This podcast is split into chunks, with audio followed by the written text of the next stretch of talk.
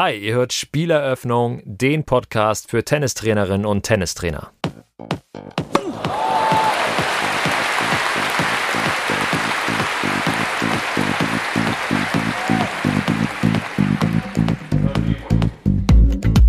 wenn ich die Wahl hätte und ähm, jemanden raten sollte, dann sollte er sich einen Trainer suchen oder eine Betreuungsperson suchen, die ganz individuell mit ihm das macht, aber die keine Angst vor Konkurrenz hat.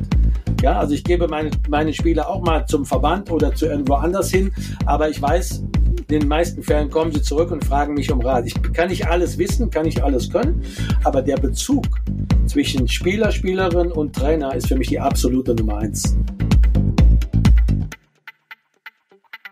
Herzlich willkommen zur achten Folge von Spieleröffnung. Nachdem die letzten Folgen ja mit dem Vereinsmanagement, dem Einfluss vom Schlaf und dem Abstecher ins Athletiktraining eher Aspekte ins Licht gerückt haben, die zumindest zum Teil sich neben dem Platz abspielen, rücken wir heute mal wieder ein Tennis-Only-Thema in den Fokus. Wir gehen nämlich heute der Frage nach, wie geht eigentlich oder wie funktioniert eigentlich modernes Tennistraining? Wodurch zeichnet es sich aus? Was sind die Unterschiede zu früher und woran erkenne ich, als Spieler oder auch als Coach einen guten Trainer? Ja, wie so viele Fragen in diesem Podcast sind natürlich auch diese kaum allumfassend zu beantworten. Und deshalb dachte ich mir, ich suche mir jemanden, der den Blick in die Moderne auch wirklich reflektiert wagen kann, weil er das Trainergame schon über viele Jahre an vorderster Spitze lebt. Und deshalb bin ich sehr, sehr froh, dass Nick Marschand sich heute Zeit genommen hat, um mit mir ein bisschen über seine Trainingsphilosophie zu sprechen. Nick leitet seit 2001 die Tennis Company in München.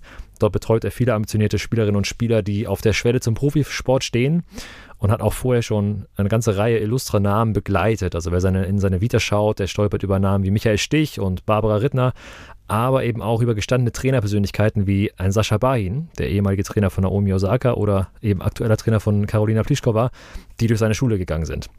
Wir haben darüber gesprochen, wie sich seine Art Training zu geben im Laufe der Jahre verändert hat, welche Einflüsse ihn geprägt haben und auch wie er zu so aktuellen Trends in der Ausbildung, zum Beispiel bei Jungprofis, mit dem Trend zu großen Zentren und Akademien steht. Nick hat zu all diesen Dingen eine ziemlich klare Haltung. Insofern seid gespannt. Es ist wirklich extrem kurzweilig geworden, das Gespräch, mit einer ganzen Vielzahl spannender Einblicke in die Trainingspraxis. Also für jeden Trainer, für jede Trainerin ein Must-Have oder ein Must-Here, sollte ich wahrscheinlich besser sagen. Insofern, ähm, ja, es hält euch jetzt wahrscheinlich kaum noch auf euren Sitzen. Von daher, los geht's mit Spieleröffnung und Nick Marschand. Ja, hi Nick, herzlich willkommen im Podcast hier. Ist ja ein bisschen Vorgeschichte, haben wir, äh, bis es zu dieser Aufnahme gekommen ist. Ich glaube, ich habe dich mal angeschrieben vor bummelig einem Jahr ungefähr. Dann war bei mir so ein bisschen Funkstille, dann äh, hatten wir ein, zwei Termine versucht, dann wurde bei dir gebaut, dann war ich krank, so. Aber jetzt sind wir hier. Darüber freue ich mich sehr. Äh, sag mal bitte am Anfang, bevor es richtig losgeht, wer du bist, für alle, die ich noch nicht kennen sollten und was du mit Tennis zu tun hast.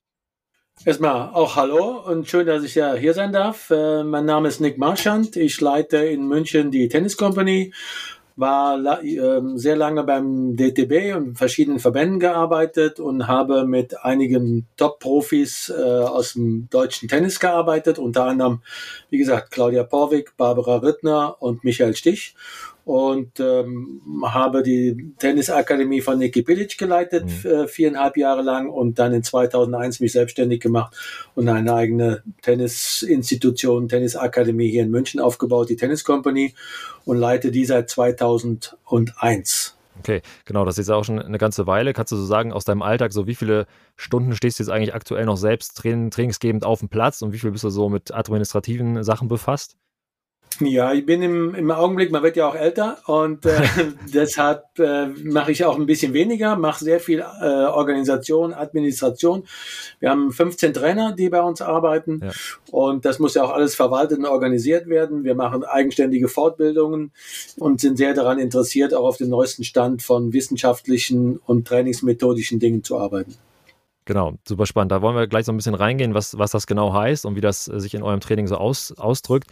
Am Anfang hätte ich mal einer so eine globale Frage, bei der du ganz extrem verallgemeinern musst und versuchst so ein bisschen das runterzubrechen. Aber äh, was würdest du selber sagen? Du hast jetzt ja schon einige Stationen in deiner Trainerkarriere durchlau äh, durchlaufen. Wenn du so ein bisschen zurückblickst, so wie hat sich deine, deine Trainerkarriere verändert und, und weiterentwickelt? Da kennst du irgendwie so eine rote Linie, die du irgendwie ziehen kannst. Ja, ich hatte das Glück, äh, durch die ähm, Ausbildung halt relativ schnell Richtung DTB zu gehen. Und ähm, habe da natürlich auch sehr viele Erfahrung gesammelt, weil ich mit wirklich absoluten Top-Coaches zusammengearbeitet habe, war immer Assistent in irgendeiner Form. Mhm. Äh, und habe dann eben auch den Übergang geschafft zum, zum ganz gehobenen Leistungssport, also in den internationalen Bereich rein. Und habe äh, immer wieder festgestellt, dass äh, es geht nicht anders, als sich selbst weiter und fortbilden. Und das äh, nicht nur auf den Turnieren und auf den Veranstaltungen, sondern auch in der Theorie und das versuchen äh, über, zu übertragen auf die Praxis. Und ich glaube, das ist das Kernproblem, was wir alle haben. Die Theorie, die mittlerweile ja schon sehr äh, ausgereift ist, mhm. aber das auf den Platz zu übertragen und nicht zu theoretisch zu sein und nicht zu praktisch zu sein. Mhm. Okay, verstehe. Genau, vielleicht einmal ähm, bei dir auf der Website von der Tennis Company habe ich so einen, einen Satz gefunden, also wo quasi, glaube ich, über eine Beschreibung über die Trainer, auch unter anderem auch über dich, ne? Und äh, ich, ich lese mal kurz vor, vielleicht kannst du da gleich mal so ein bisschen zu sagen, wie das genau gemeint ist. Ich verkürze absichtlich ein bisschen, aber was da steht, ist sozusagen, das Training und der Trainer müssen zu jedem unserer Spieler persönlich passen. Nur individuell zu sein, reicht nicht. Was genau meinst du damit?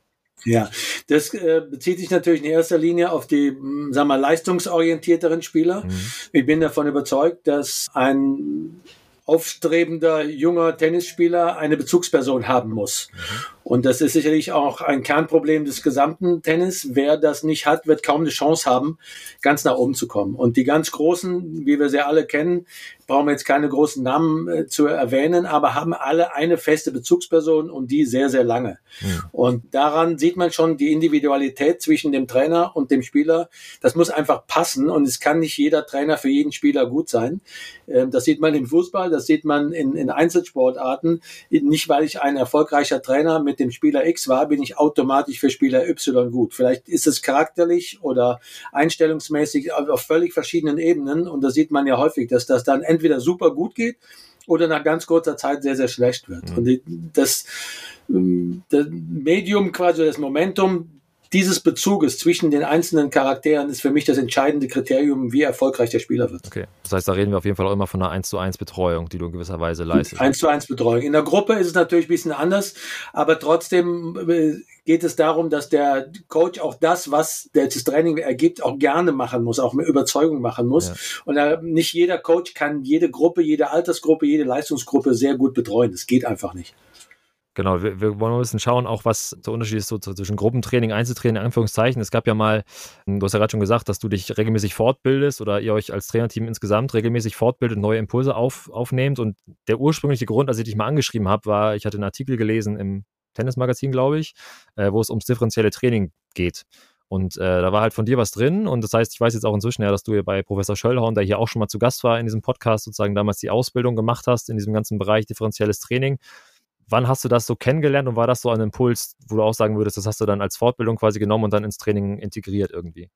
Genau, also nach, nach all den Erfahrungen, die ich quasi national und international hatte, war das eben ein ähm, Anreiz, der das Training einfach wirklich befruchten konnte, weil es eben nicht mehr die alte klassische Variante der Wiederholungsmethode ist, sondern man sieht ja heute auch an den Top-Leuten, die sich sehr lange in der Spitze halten. Das kann ja nicht damit daran liegen, dass sie einfach mehr Stunden auf dem Platz mit Vorhand Cross und Rückhand Cross verbringen, sondern sie nehmen viele Dinge dazu, ob das jetzt neurologisches Training ist oder völlig andere Dinge, die einfach mit in die Sportart mit reinkommen, quasi Gehirnschulung, um das Training zu optimieren. Ob das jetzt die Skifahrer sind, die jetzt auf Petsy-Bälle springen etc. oder Koordinationsübungen machen, um einfach das Training an sich zu verbessern. Also nicht mehr die berühmte Wiederholungsmethode, man macht einfach 100.000 Schläge und kann dann Vorhand oder Rückhand, ja.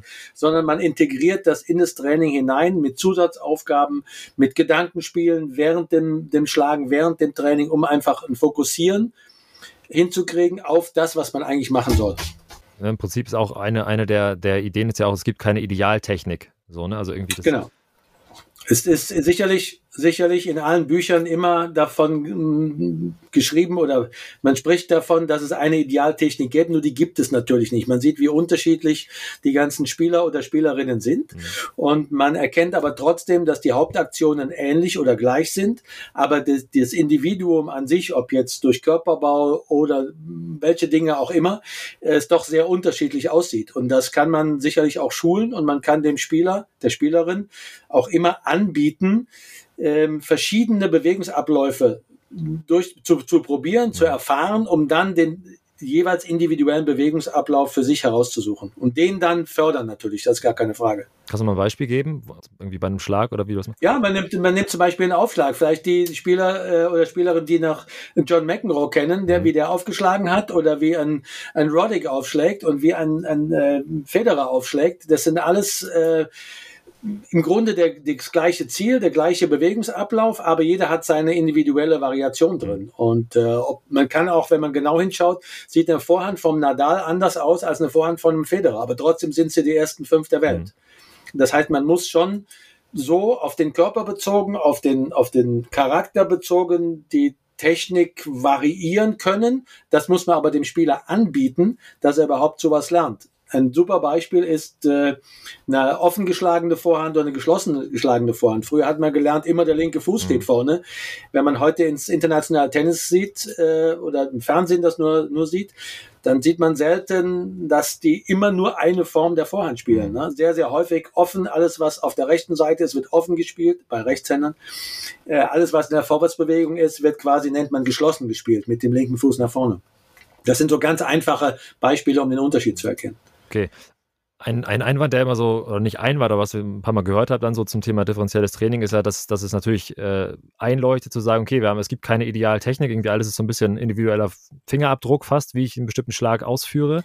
Trotzdem gibt es ja so ein bisschen äh, ja, physikalische Gesetze, sage ich mal, oder die den Schlag erfolgreicher machen, ne? dass ich den Ball vorm Körper treffe oder meinen Schwerpunkt mitnehme und so weiter. Ähm, wie sieht das bei dir im Training konkret aus? Wie gibst du Rückmeldung?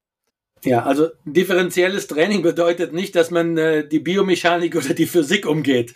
Ja, also die muss natürlich schon an, an, da ganz klar stehen. Aber wir haben es früher so genannt in der Ausbildung die Haupt- und Hilfsaktionen. Mhm. Und ähm, die Frage, wie man die Hilfsaktionen einsetzt oder nicht einsetzt, das ist eben das, das große Ding. Und wir können eben beim differenziellen Training beispielsweise Aufschlagen von verschiedenen Bodenbelägen. Also man legt eine Weichbodenmatte drunter, dass der Spieler einfach das Gefühl kriegt, hey, was mache ich mit meinen Beinen? Auf was stehe ich? Wackelig mhm. oder fest? Schlage ich auf einem Bein? Ähm, oder auf beiden Beinen, welche, welche Muskulatur benutze ich, um einfach das Ziel zu erreichen. Es gibt ein ganz wunderschönes Beispiel, dass man äh, Vorhand beispielsweise spielt. Ich erkläre das jetzt von einem Rechtshänder, ja. der quasi in dem Moment, wo er den Ball trifft, das linke Bein hochzieht und nur auf dem rechten Bein steht. Ja, dass er einfach das Bewusstsein bekommt, das rechte Bein ist der Impulsgeber. Und wenn man das auch international sieht, wie häufig das passiert, ähm, dann kann man das nachvollziehen, dass es auch im Training eine sinnvolle Geschichte wäre. Aber wir haben halt früher alle nur gelernt, in dieser ursprünglichen in Anführungszeichen idealen Methode, der linke Fuß muss vor. Wenn der linke Fuß dann hochgeht, wird man einen wahnsinnigen Topspin äh, kreieren können, ähm, was viel, viel einfacher ist, als wenn man mit dem linken Fuß vorne steht. Ja, ganz spannend. Genau, das ist so ein Beispiel, was ich bei mir selbst immer so ein bisschen erfunden, äh, herausgefunden habe. Genau die Methode. Abdruck nach vorne, dadurch, dass ich halt nur auf rechts stehe sozusagen und äh, für Spin, ja. also es bringt extrem viel. Äh, wie setzt es denn so im Training ein? Also wie viel ist sozusagen, wenn du selbst jetzt eine, dir eine Stunde überlegst mit einem Spieler oder einer Spielerin, wie stark denkst du dann selber in, okay, jetzt mache ich hier was Differenzielles und wie viel ist es schon sozusagen organisch eingegangen so in dein, dein normales? Ja. Also wenn, also wir reden jetzt mal von dem, von dem sportlich-Leistungsbereich. Mhm. Wir starten immer mit äh, Körperaktivierung. Also wir haben kleine, so ein mittleres äh, Stabi und, und nennen wir es mal kleines Krafttraining mit wenig Gewichten als Vorlauf immer ja. dabei. Und damit versuchen wir schon viele Bewegungsmuster einfach anzubieten mit verschiedenen Bewegungsformen, äh, rückwärtslaufen, vorwärtslaufen, seitwärtslaufen etc. Und dann wird ist es meistens so, dass hm, sagen wir 20 bis 30 Prozent des Trainings wirklich differenziell äh, angesetzt wird. Das heißt, wir spielen mit verschiedenen Bällen, mit verschiedenen Netzhöhen. Ähm, wir schlagen auf mit verschiedenen Schlägern. Ähm, einfach um dem Spieler das Bewusstsein zu geben, pass auf, such dir das aus, was für dich am besten ist. ganz viel anbieten, aber trotzdem das natürlich öfter machen, nicht nur jetzt ein oder zweimal, ganz viel anbieten, dass der Spieler sagt, hey, das gefällt mir besser, die Bewegung ist besser, das fühlt sich besser an. Und das mit dem Spieler immer in quasi Diskussion stehen, mit Rückmeldung bekommen, was fühlt sich für dich besser ja. an. Um das dann aber natürlich zu intensivieren, das ist klar. Was heißt dann intensivieren? Also wie gehst du dann weiter?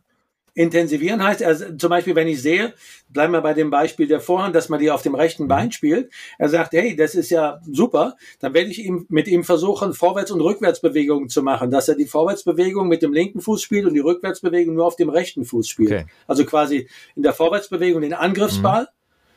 Quasi von links auf links springt und dann aber gleichzeitig spiele ich den nächsten Ball an und er muss rückwärts laufen und einen schnellen Topspin spielen aus der Rückwärtsbewegung, um einfach das rechte hintere Bein zu schulen und bewusster einzusetzen.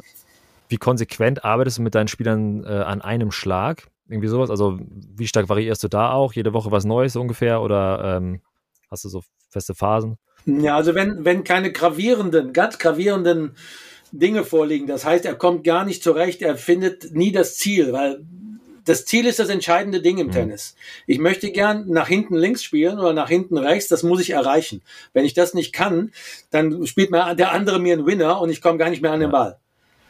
So, das heißt, ich muss aus jeder Position des Platzes dahin spielen können, wo ich hin möchte oder wo der Ball hin sollte.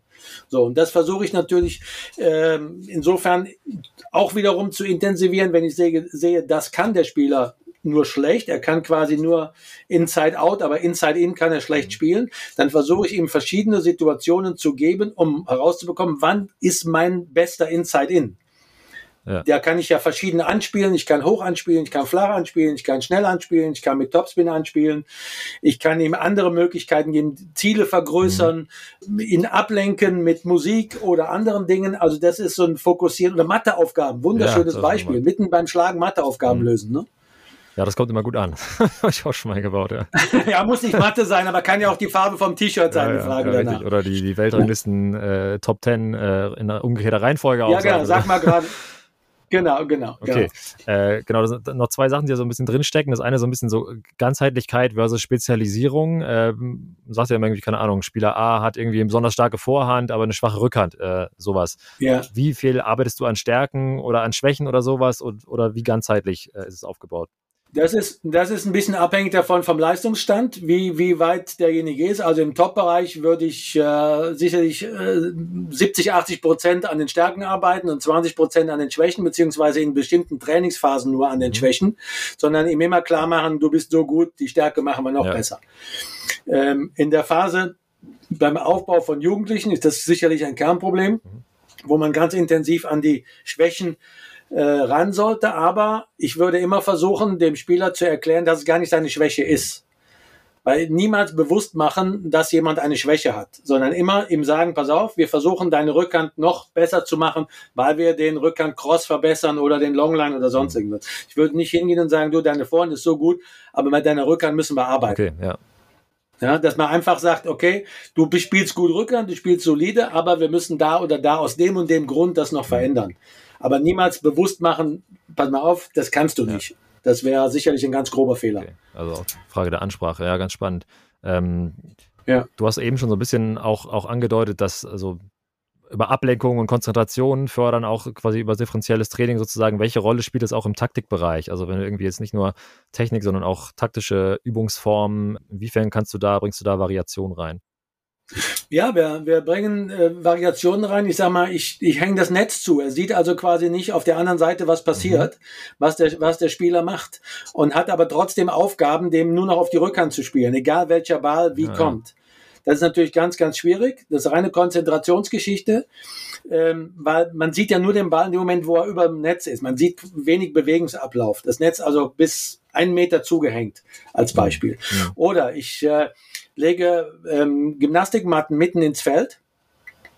Äh, bei dem einen Spieler keine und bei dem anderen Spieler fünf, sechs Stück. Und wenn der Ball auf die Matte kommt, springt er völlig ja. anders. So, das wird, ist immer ein Riesentheater, weil derjenige, die spielen dann Punkte ja. gegeneinander. Derjenige, der die Matten auf der Seite hat, hat dann, schimpft dann immer, weil der Ball mhm. verspringt. Erfolg der Geschichte ist aber, wenn ich danach die Matten wegnehme, spielt er viel besser als vorher, weil er viel fokussierter ist und viel besser den Ball trifft. Ja. ja. also du machst quasi was Negatives, er schimpft und kämpft und aber fokussiert sich so auf den Treffpunkt des Balles, dass wenn die Matten dann weg sind, er es, nennen wir es mal, leichter hat und damit also wirklich mhm. eine ganz klare Leistungssteigerung kriegt. Das ist bei allen Spielern zu sehen. Es gibt keinen, wo ich das bis jetzt nicht gesehen habe. Egal welches Niveau. Ja, spannend. Okay, ja, das ist wahrscheinlich auch dann wiederum Rückmeldung vom Spieler. Natürlich sehr interessant, das selber mal zu erleben, ne? das Gefühl zu haben, dass man auf einmal dann dadurch trotzdem ja. Leistungssteigerung ja. kriegt. Ja, also zwei Schritte zurück, ein oder ein ja. zurück, zwei vor. Genau, was, wenn wir jetzt mal, wir haben so ein bisschen natürlich differenzielles Training äh, geguckt, wenn du mal so dein eigenes Training reflektierst, so was, was für Impulse hast du noch so aufgenommen, sag ich mal, in den letzten Jahren, wo du sagen würdest, hey, das ist irgendwie was, das hat mich schon sehr stark geprägt und das hat das, die Art und Weise, wie wir heute hier trainieren, äh, stark verändert.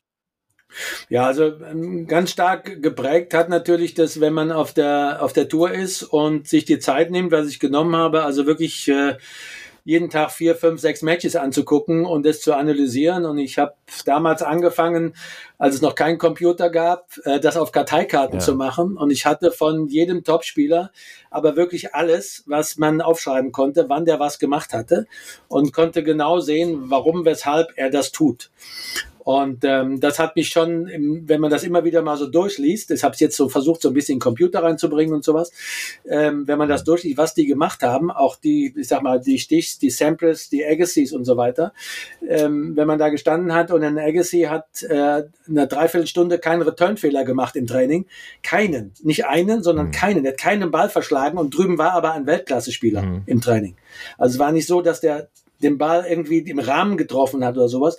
Das sind natürlich Momente, wo du denkst, Moment, jetzt musst du mal ganz anders überlegen, wie das hier funktioniert. Ja. Und äh, das waren, waren tolle Sachen. Und äh, im Training selbst, muss ich halt sagen, sieht man immer mehr, auch wie der Unterschied ist auch bei den Damen und Herren, was passiert von der Drallsituation, von der Laufsituation, wenn man das mal ein bisschen studiert, da könnte man schon viel bewegen, sage ich mal, so wenn man da äh, im Damenbereich etwas machen würde. Und im Herrenbereich sieht man halt die, die wahnsinnige Energie, die die da aufbringen, um diese Matches zu spielen. Gerade wieder Nadal heute äh, im fünften Satz, ähm, da sieht man schon, wie viel Körperlichkeit in das Tennis reingekommen ist über die mhm. Jahre. Und das ist schon beeindruckend. Und das versuchen wir auch wirklich sehr stark zu intensivieren. Mein Ziel ist, es darf, ein Spieler von mir darf nicht aus konditionellen Gründen verlieren. Das ist so, so eine Maxime. Ja. Oder sollte nicht, darf natürlich. Also das ist jetzt ein bisschen übertrieben. Ja, ja okay. Ja, sehr gut. Wenn du das so vergleichst, auch bei dem, was du auf der Tour gesehen hast und bei dem, was du sozusagen im, im Breitensport oder in den Clubs dann erlebst, wie ist so der Übertrag von, von Profitennis zum Nachwuchsbereich oder was müsste da eigentlich noch passieren oder gibt es große Unterschiede im, im Training? Ja, es gibt schon große Unterschiede und das Kernthema ist die Einstellung, weil wir träumen, die, die Jugendlichen träumen natürlich alle äh, von dem ganz großen äh, Sport mhm. oben und dem großen Geld, aber es gibt halt wenige, die wirklich konsequent arbeiten. Mhm. Und ähm, da muss man ganz klar sagen, das liegt aber an uns Trainern. Gibt es ja auch gerade im Augenblick die große äh, Frage, was machen wir falsch, warum haben wir wenig Nachwuchs etc., mhm. wer macht was falsch oder wie. Und ich glaube, da sind ähm, zu seinem großen Anteil wir Trainer oder wir Institutionen selbst schuld, von oben angefangen, weil wir einfach das nicht mehr einfordern, was früher eingefordert worden ist. Und die Gesellschaft natürlich in der Komfortzone auch das nicht so gerne, ja, die Jugendlichen das nicht so gerne haben, mal ähm, etwas härter und intensiver angepackt mhm. zu werden. Das muss man ganz klar sagen. Aber es sollte mal irgendwann vorgegeben werden, sonst werden wir im Leistungsbereich keine Chance mehr haben. Das ist einfach so. Äh, wie würdest du das grundsätzlich sehen, so mit Rahmenbedingungen? Was, hat sich verändert so? Also jetzt zum Beispiel jetzt neulich auch gesprochen mit einem Trainer aus der Nähe von, äh, von München, Augsburg, ähm, Tennisschule Willi, vielleicht kennst du ihn zufällig.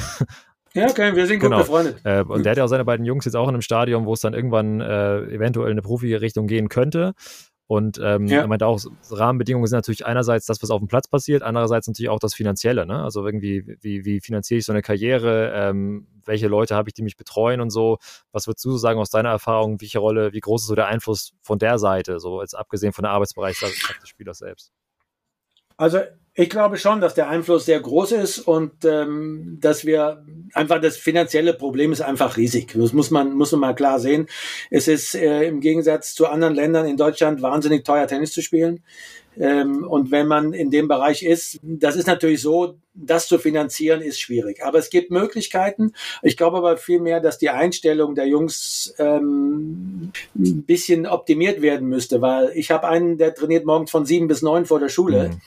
Und da sage ich, wer die Einstellung hat, der muss irgendwo ganz gut werden irgendwann und nicht nur von elf bis eins. Und ich denke, dass wir aus dem sagen wir mal, erzieherischen Umfeld viel intensiver an dem Ziel der Jungs und Mädels arbeiten müssen und sie dahin führen und die Eltern auch bereit sein müssten, viel mehr dem Profi, also dem Profi-Trainer mal zu vertrauen und zu glauben, sagen, pass auf, das gehen wir jetzt mhm. mal. Ja, weil auch Verbände sind da viel mehr für mich in die Verantwortung zu nehmen, die mal ganz klare Richtlinien ansetzen müssten, warum man, weshalb, wie in einem Kader trainieren kann und nicht nur, weil man zufällig paar gute Ergebnisse in der Jugend gemacht hat. Ja, wenn, wenn der keine Grundvoraussetzungen hat, ähm, um wirklich sportlich richtig gut zu werden, dann ist es einfach schwierig für ihn. Dann ist irgendwo bei 100 Schluss. Er wird über 100, welche Rangliste auch immer, mhm. nicht kommen. Und das war früher anders. Also da muss man wirklich sagen, da wurde darauf deutlich mehr geachtet. Und heute ist die Komfortzone auch im Training und in dem ganzen Umfeld ähm, deutlich der Schwerpunkt. Mit wenigen Ausnahmen natürlich okay, immer. Ja. Kannst du das nochmal eben so ein bisschen, weil du gerade meintest, irgendwann ist Schluss. Also wenn du, das ist so ein bisschen die Frage, ja, woran erkennt man Talent, ne? Und, und wie sollte man das scouten, auch in Anführungszeichen? Ne? Was, was sind deiner Meinung nach Sachen, auf die man mehr achten müsste als jetzt Ergebnisse? Also ein, ein Sportler oder Sportlerin muss natürlich schon eine gewisse Grundfähigkeit mitbringen. Das ist gar keine Frage. Also man kann jetzt nicht aus dem, einem, Ackergaul ein Rennpferd machen. Das geht jetzt nicht, um es mal ganz brutal auszudrücken. Aber ähm, man kann natürlich sehr, sehr viel bewegen und für mich ist die absolute Nummer eins die persönliche Einstellung, arbeiten zu wollen. Mhm. Ja, wie viel will jemand arbeiten? Wie viel gibt jemand für sein Ziel? Äh, und wird eben nicht, um das mal spaßig auszudrücken, auf der Sitzheizung im Porsche Macan äh, zum Training ja. gefahren, sondern der fährt vielleicht mit dem Fahrrad zum Training, um einfach mal als Bild das darzustellen. Mhm. Und auch im Training selbst äh, mal an Grenzen zu gehen oder über Grenzen hinaus zu gehen. Und da muss ich ganz ehrlich sagen, das lässt natürlich sehr, sehr nach in der Gesellschaft mhm. hier gerade, ne? weil es einfach allen gut geht. Und äh, ähm, wir wohnen hier in München und da kann ich sagen, da gibt es sehr viele, denen es sehr, sehr gut ja. geht. Und die sind ja. sehr zurückhaltend. Ne? Es gibt andere auch, aber sehr, sehr zurückhaltend im Einsatz, das Ziel zu erreichen. Okay, verstehe. Wie würdest du oder wie geht ihr vor, wenn ihr, wenn jetzt ein Spieler zu euch kommt oder eine Spielerin äh, mit Potenzial, die ihr auch begleitet sozusagen, was würdest du sagen, wie ist so der ideale Weg? Sollte man dann einen, du hast ja vorhin schon, eigentlich hast du die Antwort schon selbst gegeben, weil du meinst, man braucht eine 1 zu 1 Bezugsperson, die auch zum Spieler passt, in den Weg mitgehen kann. Es gibt ja auch die Möglichkeit irgendwie über College-Tennis oder irgendwie eine Akademie im Ausland oder irgendwie solche Geschichten. Ja, inwiefern sollte der Trainer von Anfang an sozusagen den Weg weiter begleiten oder ähm, wann, wann müsste ja. man jetzt als an anderer Stelle sagen, okay, wir geben den Spieler ab oder so. Ich bin fest davon überzeugt, dass ein Spieler, der erfolgreich sein will, eine feste Bezugsperson haben muss. Ja, und außerhalb der Familie. Das äh, kann, muss nicht unbedingt ein perfekt ausgebildeter Tennistrainer sein, aber er muss eine Bezugsperson haben, die, mit der er den Sport ähm, erklären kann, diskutieren kann, beschreiben kann. Idealerweise natürlich ein mhm. Trainer. Ich bin auch dafür, dass man zwischendurch seinen Spieler wegschickt, mal in der Akademie ich würde niemals meinen eigenen Sohn, meine Tochter in eine Akademie schicken, ähm, wo die das ganze Jahr alleine sind, ohne mhm. Betreuung, weil da die Bezugsperson fehlt. Und man sieht ja auch, wie wenig erfolgreich die Spieler dort werden, ja. weil ähm, die, die sehr, sehr gute fahren hin und einige wenige, die schon sehr gut sind, die mit ihrem privaten Entourage dahin fahren, die sind natürlich gut, aber die Masse von 100 Spielern, die bleiben da, wo sie sind und werden vielleicht 10 Prozent besser, 20 Prozent besser, aber haben das Gefühl von der Psychologie, dort gut betreut mhm. zu werden. Das ist natürlich auf der einen Seite richtig. Es kostet viel Geld, das ist keine Frage, das muss jeder selbst entscheiden. Aber ich glaube, ähm, wenn ich die Wahl hätte und ähm, jemanden raten sollte, dann sollte er sich einen Trainer suchen oder eine Betreuungsperson suchen, die ganz individuell mit ihm das macht, aber die keine Angst vor Konkurrenz hat. Mhm. Ja, also ich gebe meine, meine Spieler auch mal zum Verband oder zu irgendwo anders hin, aber ich weiß, den meisten Fällen kommen sie zurück und fragen mich um Rat. Ich kann nicht alles wissen, kann nicht alles können, aber sie wegzugeben in der Akademie würde ich nicht sagen, aber der Bezug zwischen Spieler, Spielerin und Trainer ist für mich die absolute Nummer eins. Okay. Das ist ganz klar. Um, und das Umfeld dann, was dazu kommt. Deshalb, wenn ein Spieler zu uns kommen würde, ich würde auf jeden Fall immer mindestens mal eine Woche oder zwei Wochen mit ihm trainieren, um ihm dann zu sagen, ob ich was eine Zukunft sehe in dem, was er macht oder nicht. Aber nicht einmal oder zweimal nur, weil er technisch begabt ist. Ich habe keinen Hintergrund, ich weiß gar nichts, was ihm sonst passiert. Aber wenn einer um 7 Uhr morgens aufsteht und sich einläuft, bevor ich auf dem Platz bin, sieht anders aus, als wenn ich ihn wecken muss, um das mal ja. so auch als Bild ja, okay. zu sagen. Und die meisten muss man sicherlich wecken heutzutage. ja. Okay, aus, mal aus Spielerperspektive gefragt, ähm, bisschen platt und wahrscheinlich äh, nicht einfach zu, zu, zu beantworten, aber woran erkenne ich denn als Spieler einen guten Trainer oder einer, der, wo ich auch selber sage, worauf sollte ich da achten, um zu sehen, ob ist der bereit, den Weg mit mir weiterzugehen und so? Ja, das ist natürlich ganz, ganz schwierig, aber ähm, ich glaube einfach, der, der Spieler muss versuchen herauszufinden, ob der Trainer wirklich mit mir was arbeiten will, wenn ich jetzt der Spieler bin, oder ob er wirklich sieht, die 60 Minuten Training oder 120 Minuten Training dann interessiert es mich nicht mehr. Also wir begleiten die Spieler, die wirklich intensiv mit uns arbeiten. Da weiß ich die Schulnoten, da habe ich Kontakt zu den Eltern, ähm, die Eltern zu mir, die können mich immer anrufen und fragen, was ist wie los. Ich weiß, ob er eine neue Freundin hat oder ja. keine hat. Das, dieses Vertrauensverhältnis muss einfach da sein. Nicht übertrieben, also jeder muss seinen eigenen individuellen, persönlichen Intimbereich haben, das ist gar keine Frage. Aber es müssen doch viele Vertrauensdinge ermöglicht, zu ermöglichen sein. Und nur dann, das muss man mit Fingerspitzengefühl, welche, die Welle, wie, wie kommt man mit jemandem klar oder nicht klar, das ist entscheidend. Okay, ja. Das ist aber sehr, sehr schwierig zu finden. Da gebe ich also jedem Spieler recht oder jeder Spielerin recht. Aber ähm, man kann auch ein paar Anforderungen mal stellen als Spieler, was ein Trainer machen und können mhm. sollte. Ja, genau. ja also wahrscheinlich auch vieles halt einfach Erfahrung, ne? Also deshalb ist es ganz interessant. ja, aber leider mischen sich halt äh, sehr oft die Eltern dann ein, die denken dann für ihre ja. Kinder und das wird das Problem. Ja, ja okay. Ja. ja. Genau, ich hatte gerade nur eben eine Frage eben zwischengeschoben, die eigentlich zu vorhin mehr gepasst hätte. Aber weil du so erzählt hast, sozusagen, was heute Fähigkeiten sind, die man als junges Talent vielleicht eigentlich mitbringen sollte, die vielleicht ein bisschen fehlen wenn du sonst, sagen wir mal, diese zwei Wochen mit den Leuten trainierst und mal guckst, wie ticken die so, wie sieht das Umfeld ja. aus und so weiter, worauf achtest du auf dem Platz? Also davon abgesehen, irgendwie sieht die, Technik gut aus oder so und ist die Arbeitserstellung da, was sind sonst so Sachen, wo du erkennst, okay, der hat irgendwie, der hat Potenzial, äh, dass es nach oben gehen könnte, technisch oder, oder. Es gibt ja, gibt ja ganz berühmte, berühmten Satz von einem äh, leider verstorbenen, aber noch berühmteren Trainer, Bob Brett. Mit dem durfte ich äh, in, auch in die Lehre gehen und der hat mal einen Satz geprägt, wenn du jemanden beobachtest, dann schau zu, ob du das Gefühl hast, der nächste Ball ist im Feld oder der nächste Ball, zum Glück ist der im Feld. Ah. Wenn, der, wenn du das Gefühl hast, okay, hoppala, der hat einen Fehler gemacht, dann hat er Potenzial. Wenn du aber sagst, hoppala, der war aber ein toller Ball, dann lass es bitte. Dann hat, das ist einfach Zufallsprodukt. Okay, ja.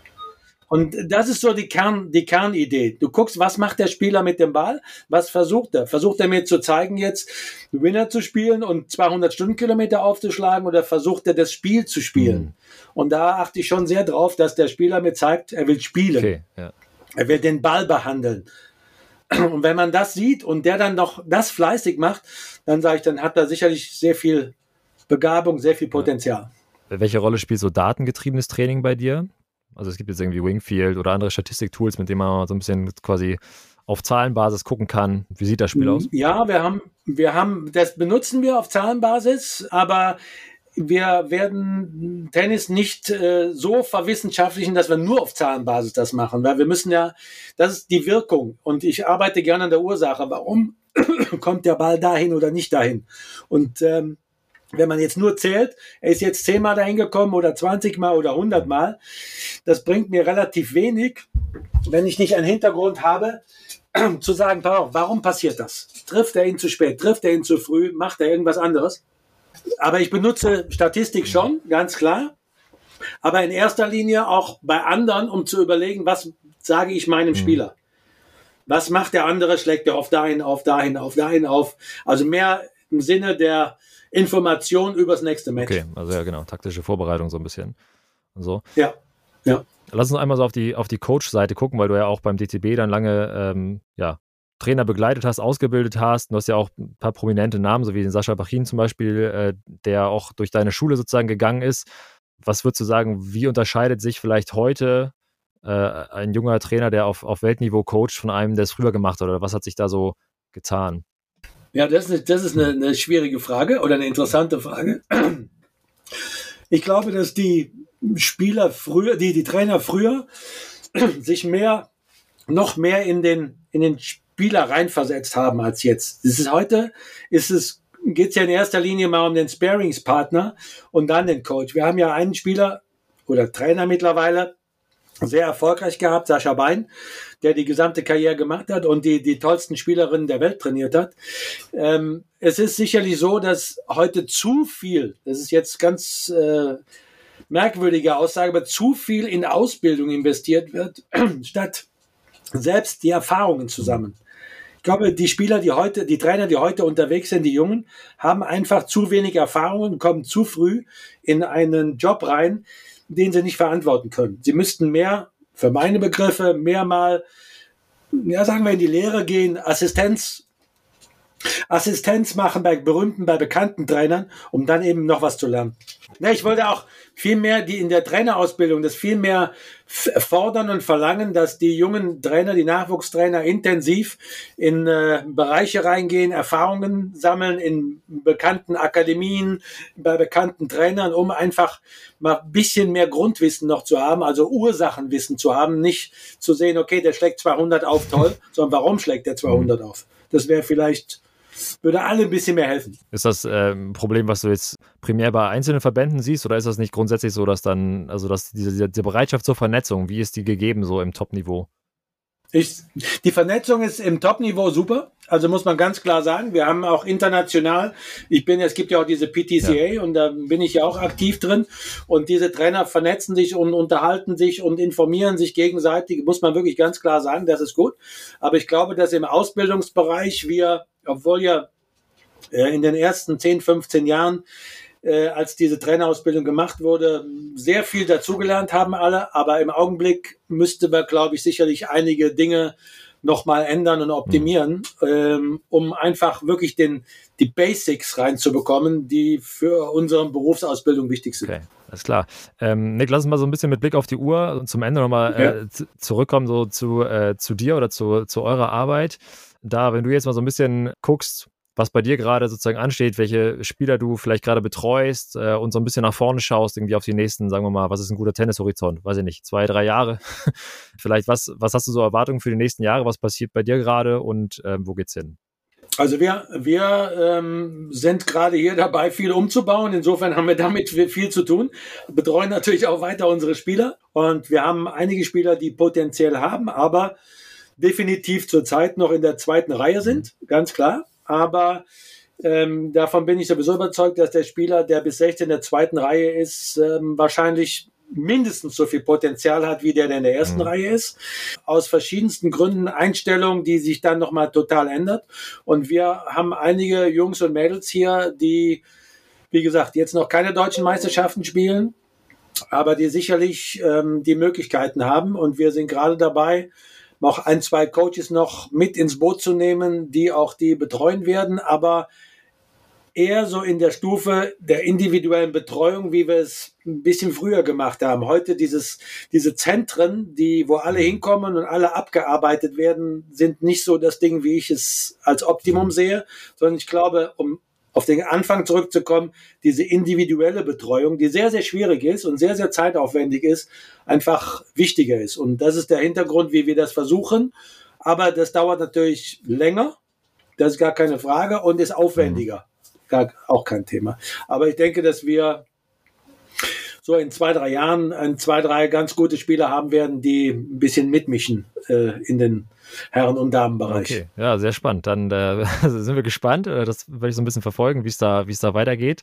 Äh, ja. Und auch ganz spannend, was du meinst, so eine, eigentlich so eine Art Grassroot-Bewegung, ne? Also sozusagen nicht irgendwie das große, einmal zentrierte Ding. Wie, wie guckst du auf solche Projekte wie jetzt die Boris Becker Akademie oder so, die dann jetzt ja gerade an den Start geht beispielsweise? Das ist ja genau der, der gegenteilige Ansatz eigentlich, zu sagen, wir das ist der, das ist der gegenteilige Ansatz. Wie gesagt, ich, äh, bei allem Respekt zu Boris und bei allem, was dazugehört, es geht natürlich darum, welche Leute er da hat, die da arbeiten.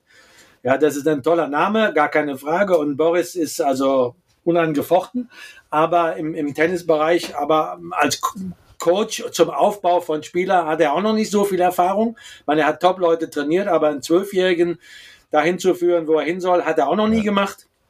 Da wäre es sicherlich ohne ihm einen Rat zu geben, aber wäre es logisch für mich, gute Leute zu nehmen, die in dem unteren Bereich arbeiten.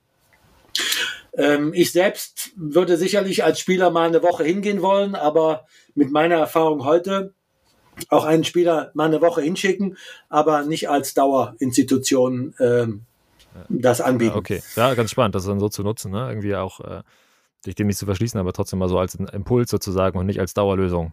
Äh, also als Impuls, immer als, immer als Impuls. Als Variation, ja. um zurückzukommen. Als Variation zum Beispiel, das ist auch mal einfach mal andere, die sprechen dem andere Menschen, andere Sprache, andere Ideen und so weiter, aber als Variation das reinzubringen. Ja. Nick, vielen, vielen Dank. Es war super, super spannend, so ein bisschen schnell durchgangen, einmal aber extrem viele interessante Impulse drin. Insofern danke ich dir sehr. Ich glaube, da kommt bestimmt die eine oder andere Frage auch nochmal oder Anregung. Sehr gerne. Würde mich freuen, wenn wir so ein bisschen im Austausch bleiben können. Vielleicht, ich glaube, es ist viel drin, wo man nochmal Update machen könnte oder tiefer gehen könnte. Ähm, insofern erstmal vielen Dank dir und. So, wann immer, sag mir Bescheid. Sehr, sehr gerne. Vielen, Klasse. vielen Dank.